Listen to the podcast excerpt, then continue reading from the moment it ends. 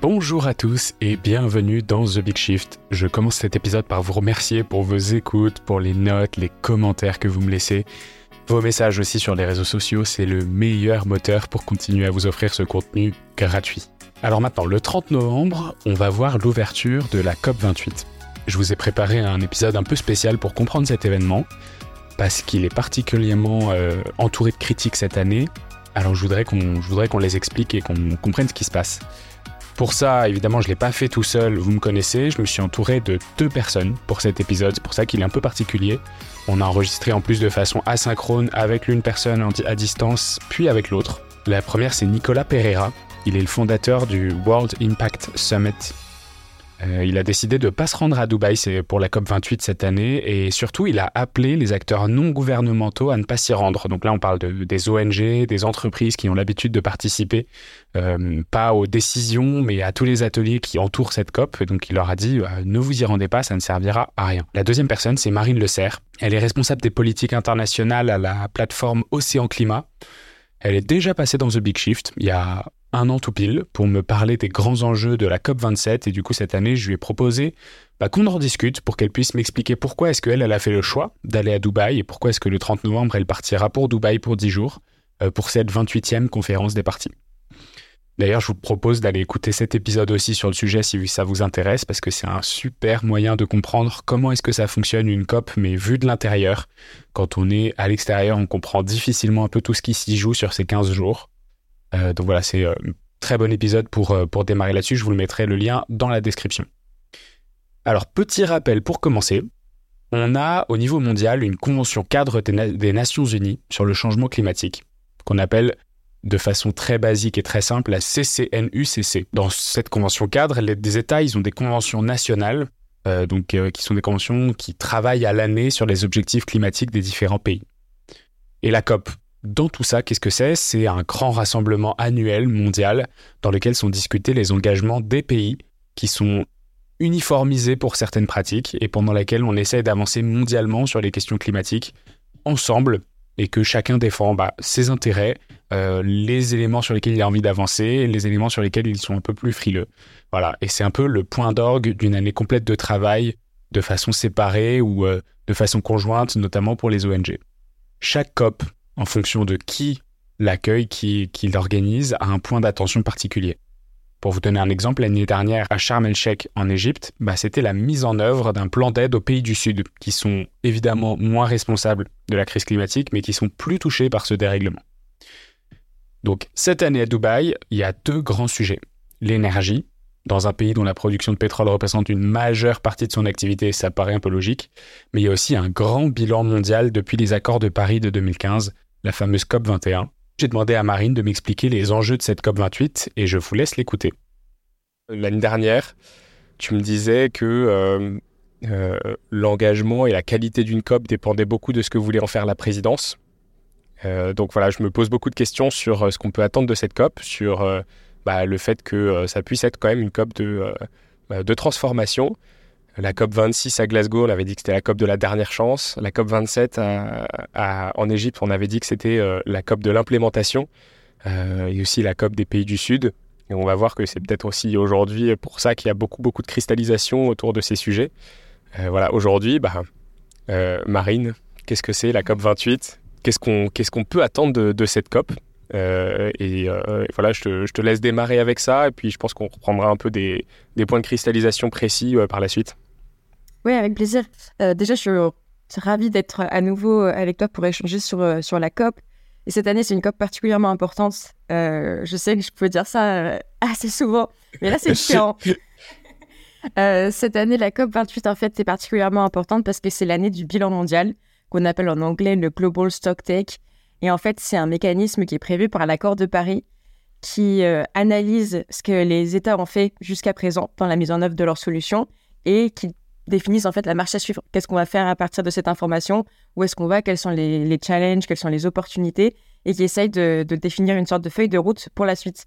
C'est vraiment ce qui est au cœur de, l'accord de Paris avec les, contributions déterminées à niveau national dont tu parlais tout à l'heure, qui sont en fait tout simplement les plans d'action des États, et voir comment est-ce que ceux-là sont révisés au fur et à mesure des, des, cycles des cinq ans qui passent avec cette, cette soumission des contributions des États et leur révision par le bilan mondial. Et après la, mise en œuvre de la d'une sorte de rehaussement d'ambition pour pouvoir continuer à avancer vers, vers l'atteinte des objectifs de long terme de l'accord de Paris.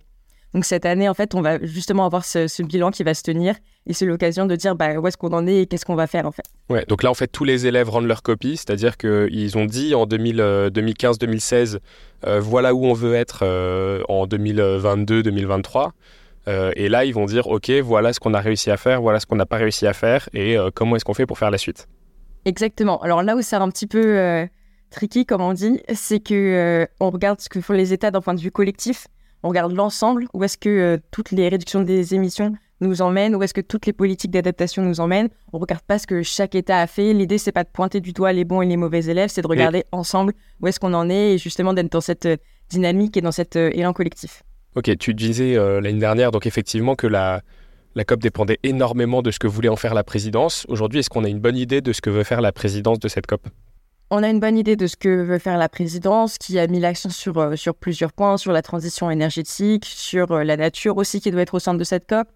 Euh, après, évidemment, il y a énormément de débats sur, sur la présidence de la COP, du fait tout simplement que ce soit les Émirats arabes unis qui soient présidents. On en a parlé un petit peu l'année dernière via différents points. il y a différentes raisons pour lesquelles c'est les Émirats arabes unis qui sont présidents cette année. Euh, tout simplement sur le fait que la, nomination des présidents de COP est en fait euh, répartie de façon régionale. Chaque année, c'est une région qui est président de la COP et c'est en interne les États de cette région qui, euh, qui élisent, qui votent pour le, le pays qui, qui est responsable d'organiser la, COP, sachant qu'évidemment, il faut avoir les infrastructures. Là, entre autres, par exemple, le, la COP est accueillie dans les locaux de l'exposition universelle qui a eu lieu à Dubaï il y a quelques années. Donc voilà, l'idée, c'est aussi de capitaliser sur les infrastructures et, de, et d'avoir tout simplement les moyens d'organiser aussi la force de frappe pour organiser une COP qui, est, se chiffre à des, euh, des millions de, de, dollars ou d'euros, peu importe. Euh, donc voilà, il y a un peu cette logique d'équité qui est importante euh, à garder en tête et qui est tout simplement au cœur du fonctionnement des Nations Unies. Après, c'est aussi ce que je disais l'année dernière. Je pense que c'est important aussi de ne pas oublier qu'on est dans une dynamique internationale et que l'idée, c'est vraiment d'intégrer un maximum euh, d'acteurs. Si on ne fait pas se poser la question aux acteurs pétroliers de comment est-ce qu'on fait la transition, comment est-ce qu'on évolue, ça sert à rien. On, est dans un dialogue de sourds. Donc, euh, évidemment, ça pose des questions éthiques et il faut voir comment est-ce que c'est fait. On est complètement d'accord euh, là-dessus. Mais ça n'empêche qu'il faut, un, qu'il y ait une équité entre comment est-ce que les acteurs sont traités, comment est-ce que les acteurs sont intégrés, et deux, comment est-ce qu'on peut aussi réussir à, les intégrer à cette transition pour qu'on le fasse euh, collectivement. Ok, tu me disais l'année dernière qu'il euh, y avait beaucoup des, beaucoup des débats qui se faisaient en amont, donc euh, dans la, le temps de la pré-COP en gros. donc c'est les qualifs. comment comment est-ce que ça s'est passé? Est-ce qu'il y a déjà des grands sujets? Donc tu m'as parlé peut-être de transition énergétique. Est-ce qu'il y a des grands grands sujets qui se sont échangés sur lesquels on sait qu'on va réussir à signer des choses à un niveau mondial? En fait, la, la COP se négocie au fur et à mesure de l'année. Euh, il y a des intercessions qui ont lieu en Allemagne à Bonn dans les quartiers généraux de la Convention climat euh, chaque année. Euh, ensuite, on a la pré-COP derrière. Il y, a des, il y a des workshops, des discussions informelles qui sont organisées au fur et à mesure. Là, l'accent, quand même, cette année est beaucoup mis sur le bilan mondial, voir comment est-ce qu'on va réussir à négocier une décision de, de la COP sur le bilan mondial et comment est-ce qu'on va réussir à avoir un bilan qui soit ambitieux où tous les États se mettent d'accord sur le narratif. Donc déjà, je pense que c'est la première chose sur, laquelle les États sont en train de, se mettre d'accord. Pour le moment, ensuite, euh, c'est encore un petit peu flou. Il y a des propositions de texte qui commencent à sortir un petit peu. Chacun essaye de, se positionner un petit peu, mais c'est quand même prioritairement le, bilan mondial euh, qui est discuté pour le moment. Alors voilà pour la présentation des grands enjeux de cette COP. Maintenant, il y a un sujet et qui est pas si annexe que ça, c'est la question de l'importance qu'on donne à un pays organisateur qui est un leader mondial du pétrole et des combustibles fossiles. Je me souviens que la COP27 avait été euh, ultra critiquée par son partenariat avec Coca-Cola, notamment le plus gros producteur du plastique au monde, par exemple. Euh, mais alors du coup, est-ce qu'un événement mondial doit être euh, exemplaire? Est-ce qu'on doit bannir les derniers de la classe de ce genre d'événement? Est-ce qu'il faut faire une différence entre euh, boycotter une Coupe du Monde au Qatar où l'éthique, l'écologie et les droits, humains sont, bafoués et boycotter une COP, un événement écologique mondial mais qui est accueilli par un mania du pétrole? Voilà, c'était la question que je me posais. Je suis pas sûr d'avoir encore complètement répondu, mais je vous laisse avec notre échange avec Nicolas. Bonjour Nicolas, comment ça va? Bonjour Xavier, ça va très bien, merci. Bon, super, merci beaucoup d'avoir répondu à, cet appel un peu en urgence, euh, puisque euh, l'épisode sort dans deux jours et, euh, j'ai eu l'opportunité via ton, agence de presse de discuter avec toi sur ce sujet-là, alors que j'avais déjà commencé mes enregistrements. Il y a un certain nombre de critiques vis-à-vis de cette COP, notamment de l'endroit où, elle se situe, notamment de la présidence de cette COP. Euh, voilà, c'est euh, ces critiques-là dont tu vas nous faire part et les raisons pour lesquelles toi, tu as décidé de ne pas y aller à cette COP, de la boycotter. Euh, tu as sorti notamment une tribune dans Le Monde avec plus de 180 autres dirigeants d'entreprises qui auraient dû s'y rendre et qui ne s'y rendront pas pour les raisons qu'on va évoquer. donc voilà, je trouvais ça intéressant de discuter avec toi de ces motivations et, puis bah, potentiellement des solutions ou des résultats de ce qu'on pourrait faire de différent qui pourrait remplacer ces, ces COP qui sont de plus en plus critiqués. Euh, notamment euh, bah, parce qu'on considère pour beaucoup que la dernière COP qui a eu euh, des vraies avancées, c'est la COP de Paris en, 2015-2016. Bah, Peut-être que tu peux te présenter, nous dire un peu pourquoi est-ce que c'est toi qu'on a choisi. Alors, je suis Nicolas Pereira, je suis un entrepreneur engagé depuis, depuis toujours. Je suis, fondateur de, deux entreprises, une qui fait du financement participatif pour la transition écologique, donc on finance des entreprises euh, via les fonds participatifs, via la foule.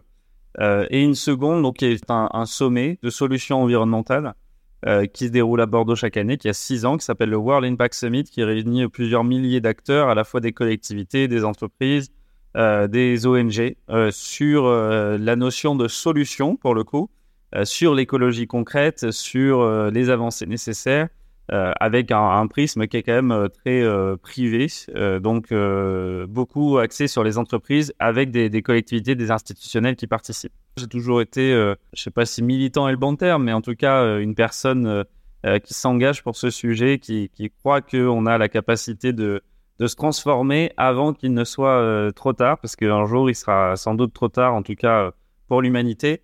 Et donc, euh, je suis convaincu euh, qu'on peut agir, qu'on doit agir et euh, qu'il faut être très vigilant à la façon dont on fait agir les gens sur ce sujet.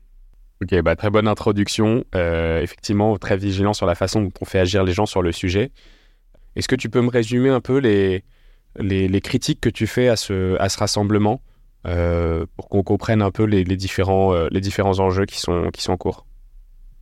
Alors d'abord, je pense qu'il faut, il faut dire que effectivement, on a eu à ce moment-là, dans cette tribune qui a été publiée dans le monde, 180 chefs d'entreprise. Et j'ai souhaité réunir uniquement des chefs d'entreprise parce qu'ils sont très rarement des signataires de tribune. Et donc pour moi, c'était intéressant de mettre en avant le fait que aujourd'hui, les chefs d'entreprise, il y a cinq ans, on n'aurait pas eu des chefs d'entreprise qui signent pour boycotter une COP. Aujourd'hui, c'est possible parce qu'il y a un contexte qui est plus favorable. En tout cas, la tribune le démontre.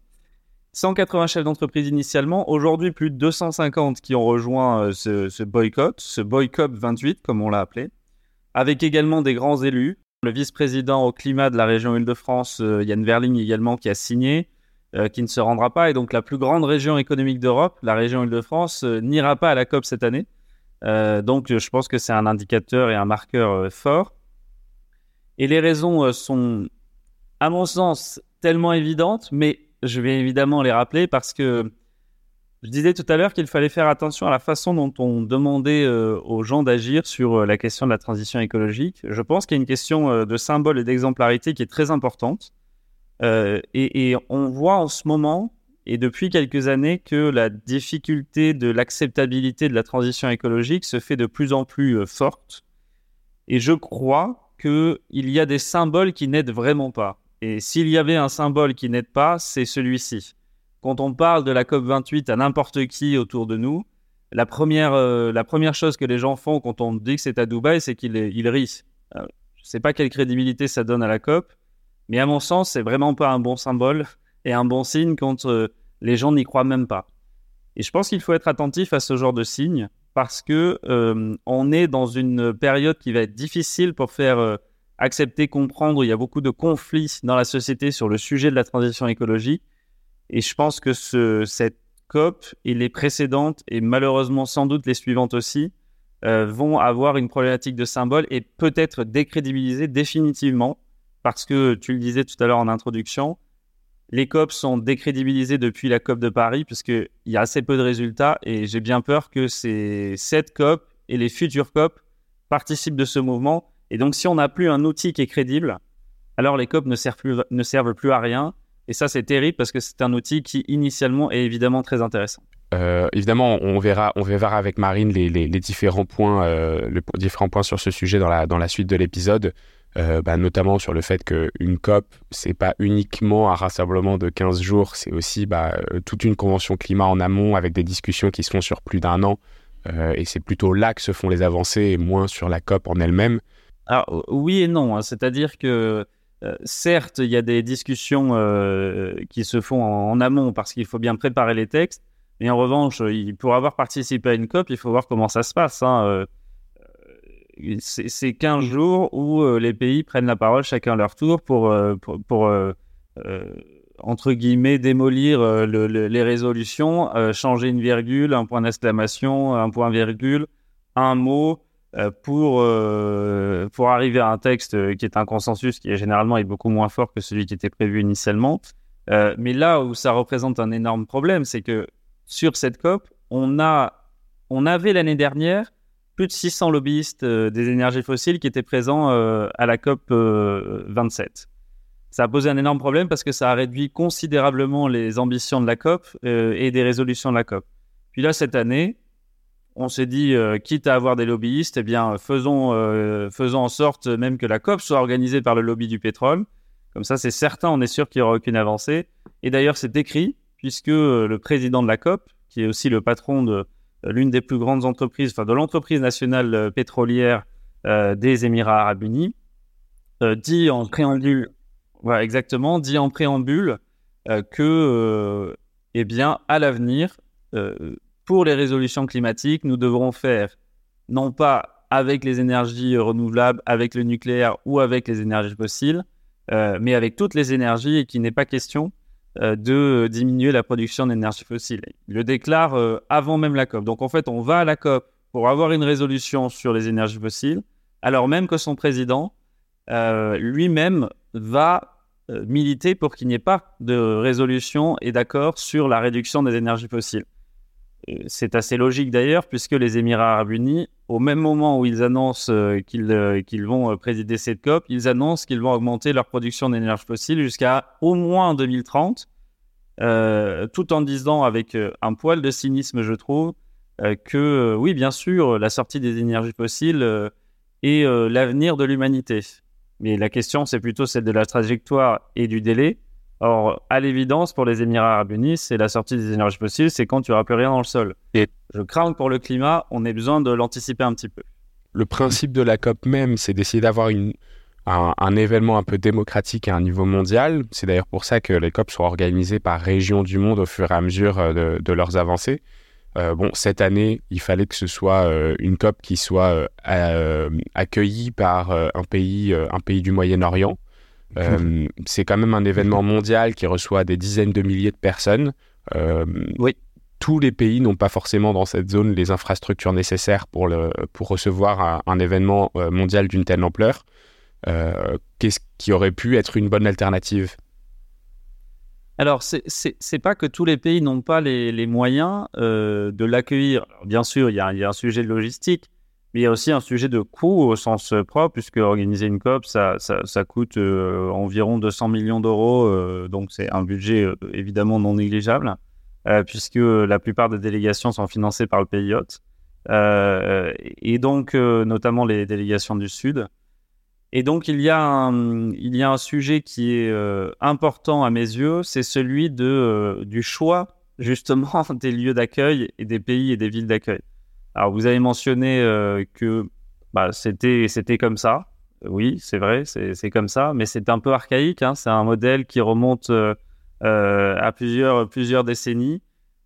Aujourd'hui, dans l'ère de la preuve, dans l'ère de la défiance aussi, je pense que ce modèle-là n'est plus, adapté. Et donc, effectivement, la proposition que l'on fait, si je vais directement sur les solutions, parce que je considère que boycotter pour boycotter, ça n'a pas beaucoup de sens.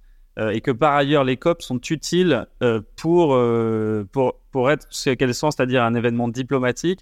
Et nous, nous appelons plutôt les collectivités, les entreprises, les ONG à ne pas s'y rendre, mais surtout pas les États qui doivent être présents, mais simplement en faire un immense événement de greenwashing XXL pour les Émirats arabes unis. Je pense que si en tant que collectivité, en tant qu'entreprise, en tant qu'ONG, on peut se passer de, bah de, de, soutenir, de cautionner ce, superbe événement de greenwashing XXL pour les Émirats arabes unis, je pense que c'est une bonne chose et c'est pour ça que nous appelons au boycott. Mais les, États doivent évidemment participer.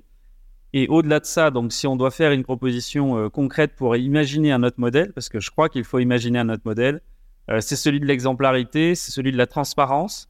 Euh, et donc, ce n'est pas celui euh, du pays qui a les moyens euh, paye pour pouvoir accueillir la COP et de cette logique tournante qui doit être revue pour mettre en avant aussi l'exemplarité des pays qui sont euh, les plus avancés sur ce sujet parce que la valeur d'exemple dans la transition écologique, elle est très importante.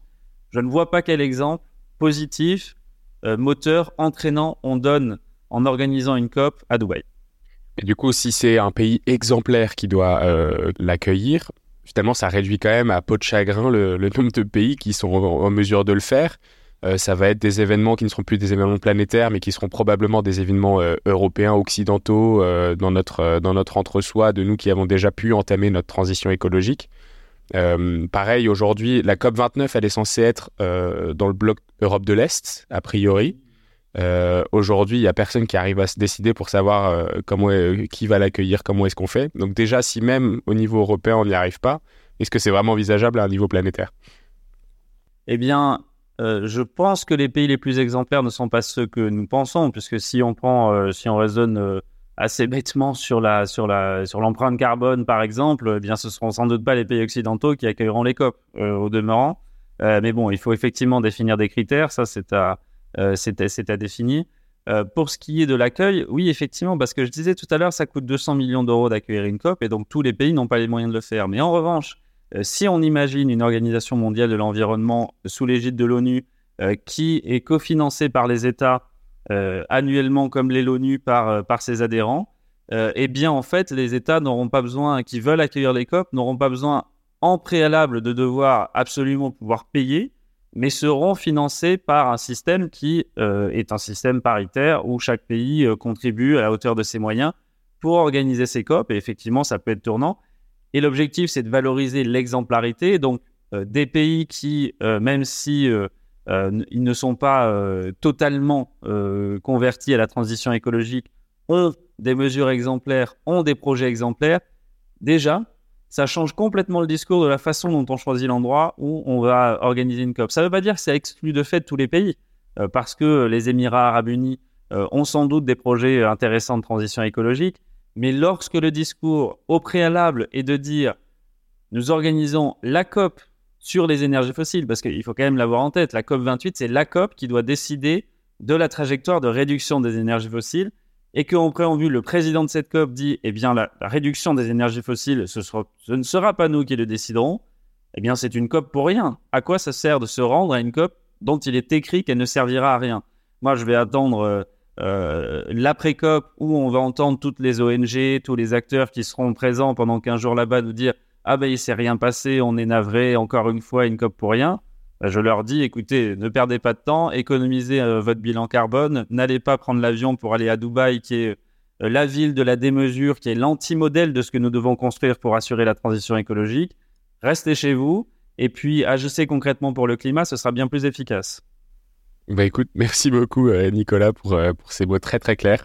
Avec plaisir. Alors voilà, je dois dire que les arguments de Nicolas me touchent. C'est vrai quoi. On a un peu l'impression ces dernières années que les lobbies les plus puissants s'accaparent les sujets de transition écologique, mais pas forcément pour opérer des vrais changements, mais surtout pour les détourner à leur avantage. Et j'avoue que ça m'embête un peu que la COP en fasse partie.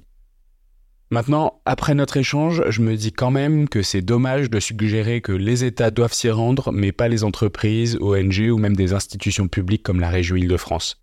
Même s'ils font pas partie des négociations officielles, je pense qu'ils sont quand même le contrepoids qui pousse les États à proposer des textes ambitieux, et à ce titre, ça me semble assez indispensable que les États soient pas tout seuls aux manettes de ce genre de gros événements. Je suis en revanche assez séduit par sa proposition d'une COP refondée avec un, fonds commun pour payer l'organisation, le tout orchestré peut-être de façon plus étroite par les Nations Unies. Je ne connais pas le, niveau d'engagement de, l'ONU là-dessus. Euh, et pourquoi pas donner la, priorité d'organisation aux pays qui ont euh, vécu de belles réussites écologiques, qui, qui peuvent le partager. Ce serait effectivement une très bonne idée.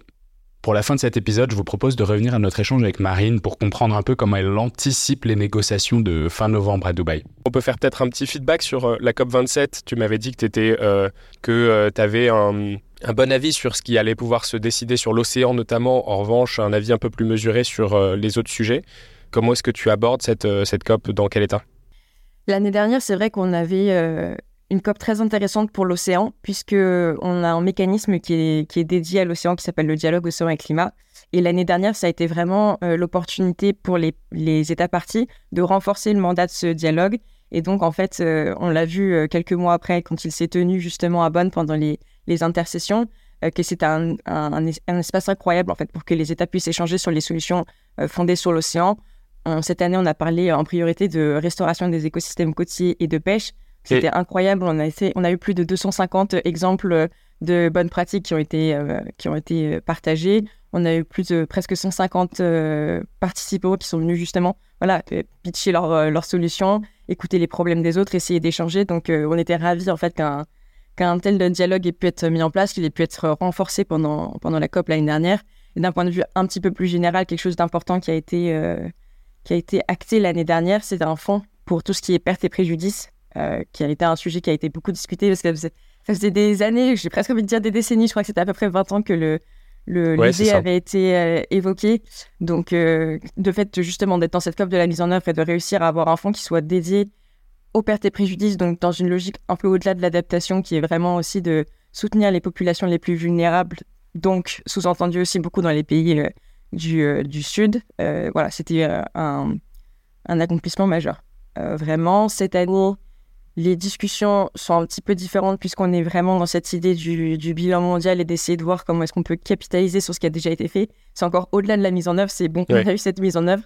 Qu'est-ce qu'on va, qu'est-ce qu'on va en faire? Les États ont déjà eu plusieurs. Ça fait deux ans en fait que le, ce, bilan mondial a, commencé parce qu'il y a toute une partie plus technique d'abord de voir justement où est-ce qu'on en est, comment est-ce que ça se fait. Et là, on est rentré dans la phase beaucoup plus politique où on se dit justement bah, qu'est-ce qu'on va faire de cette information? Et comment est-ce qu'on décide d'aller ensemble dans une euh, direction commune, sachant que c'est le premier bilan mondial euh, de l'accord de Paris, et donc il y a évidemment énormément de choses qui restent euh, à définir. Et là, on est un petit peu moins content en tant que communauté océan pour le moment, c'est que l'océan a été un petit peu mentionné par-ci par-là dans les discussions, mais honnêtement très très peu. on a le droit de faire des soumissions écrites, donc évidemment il y a eu des soumissions écrites, mais je crois qu'au total c'est plus de 170 000 pages qui ont été soumises.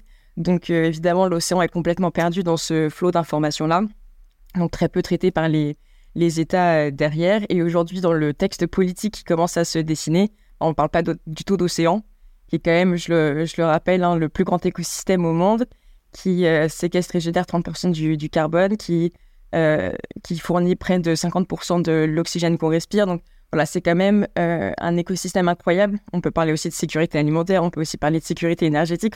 Il est vraiment au cœur de toutes les problématiques auxquelles on doit faire face aujourd'hui. Et pour ça, c'est vraiment important que l'océan soit intégré dans, cette, dans son bilan mondial, parce que s'il n'est pas dans cette, cette, discussion un peu plus politique, ça veut dire que derrière, il ne sera pas dans les solutions qu'on essaiera de mettre en place. S'il ne fait pas partie de la réponse globale, bah, on passe quand même à côté d'une incroyable opportunité. Donc pour nous, l'ambition de cette COP, c'est vraiment de s'assurer que, l'océan soit présent dans le bilan mondial, dans sa, conclusion politique, donc potentiellement une décision de COP, euh, pour être sûr qu'on puisse continuer à avancer, continuer à mettre en place des solutions innovantes et, euh, pertinentes.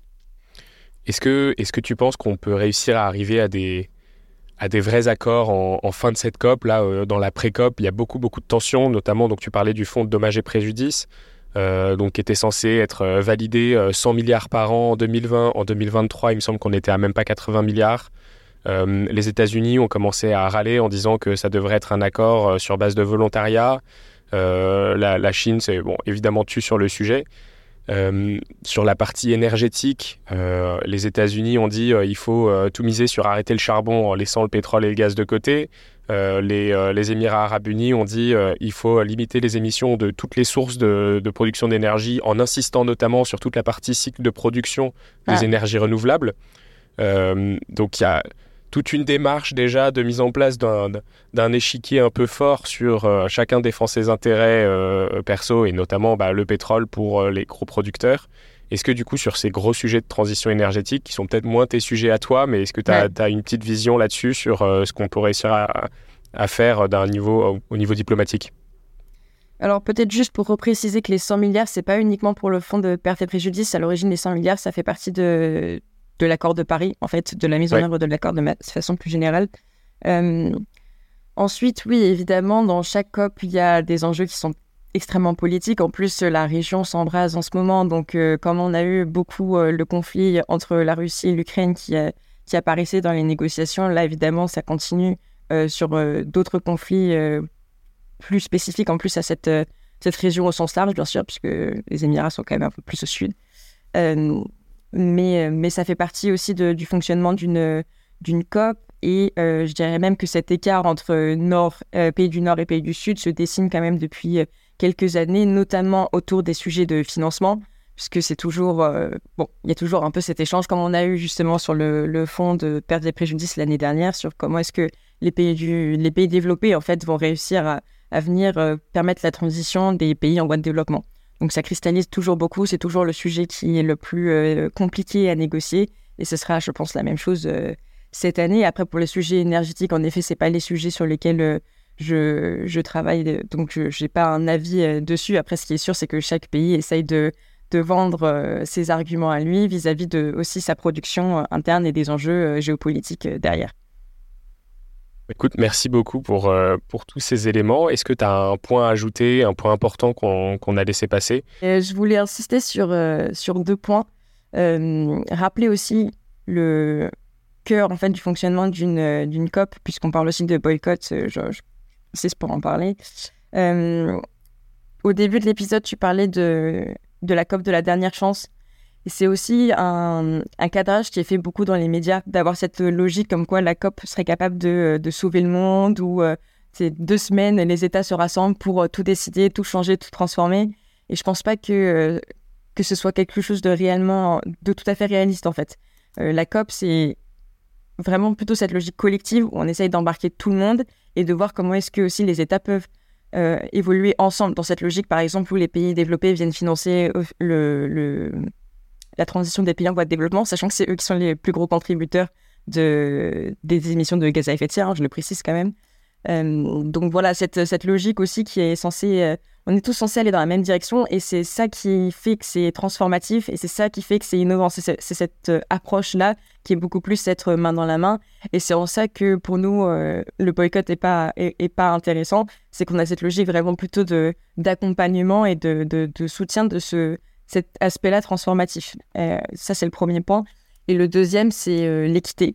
Euh, pour insister, on en a parlé un petit peu sur cette logique de chaque que la présidence en fait de la COP tout simplement est tournante et qu'on est obligé de respecter cette ce, point-là. Je pense que il faut bien garder en tête qu'on a notre perspective de pays du Nord et qu'il y a aussi la perspective des États du Sud et voir comment est-ce que eux sont soutenus et voir comment est-ce qu'on on peut intégrer du changement à différents niveaux. C'est aussi ça l'accord de Paris dans le cadre de l'accord de Paris, il y a ce qu'on appelle le partenariat de Marrakech, qui est en fait cet aspect société civile euh, de l'accord de Paris. Et, l'idée, c'est de convaincre les États, mais aussi d'engager le reste de la société civile.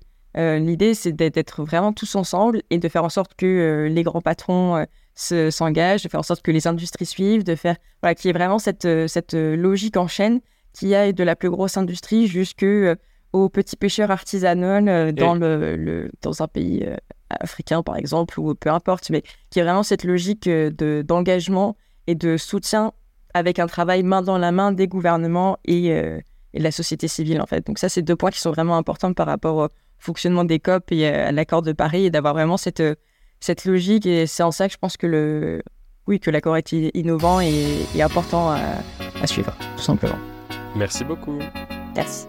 C'est la fin de cet épisode de The Big Shift. J'espère qu'il vous a plu et que vous en avez retiré quelque chose pour votre vie quotidienne. C'est ça le plus important. C'est beaucoup plus simple de parler du sujet sensible de l'environnement quand ses amis ou sa famille sont vraiment informés. Alors partagez le plus possible The Big Shift, ça aidera tout le monde. Et si vous avez des questions, des sujets que vous souhaitez qu'on aborde, des invités que vous voulez entendre, ou tout simplement que vous voulez qu'on discute de cet épisode, envoyez-moi un message sur LinkedIn. The Big Shift est produit par Echoes Studio. Si vous avez un projet audio, contactez-nous sur www.echoes.studio. Merci d'avoir écouté jusqu'au bout. Je vous retrouve très bientôt pour un nouvel épisode.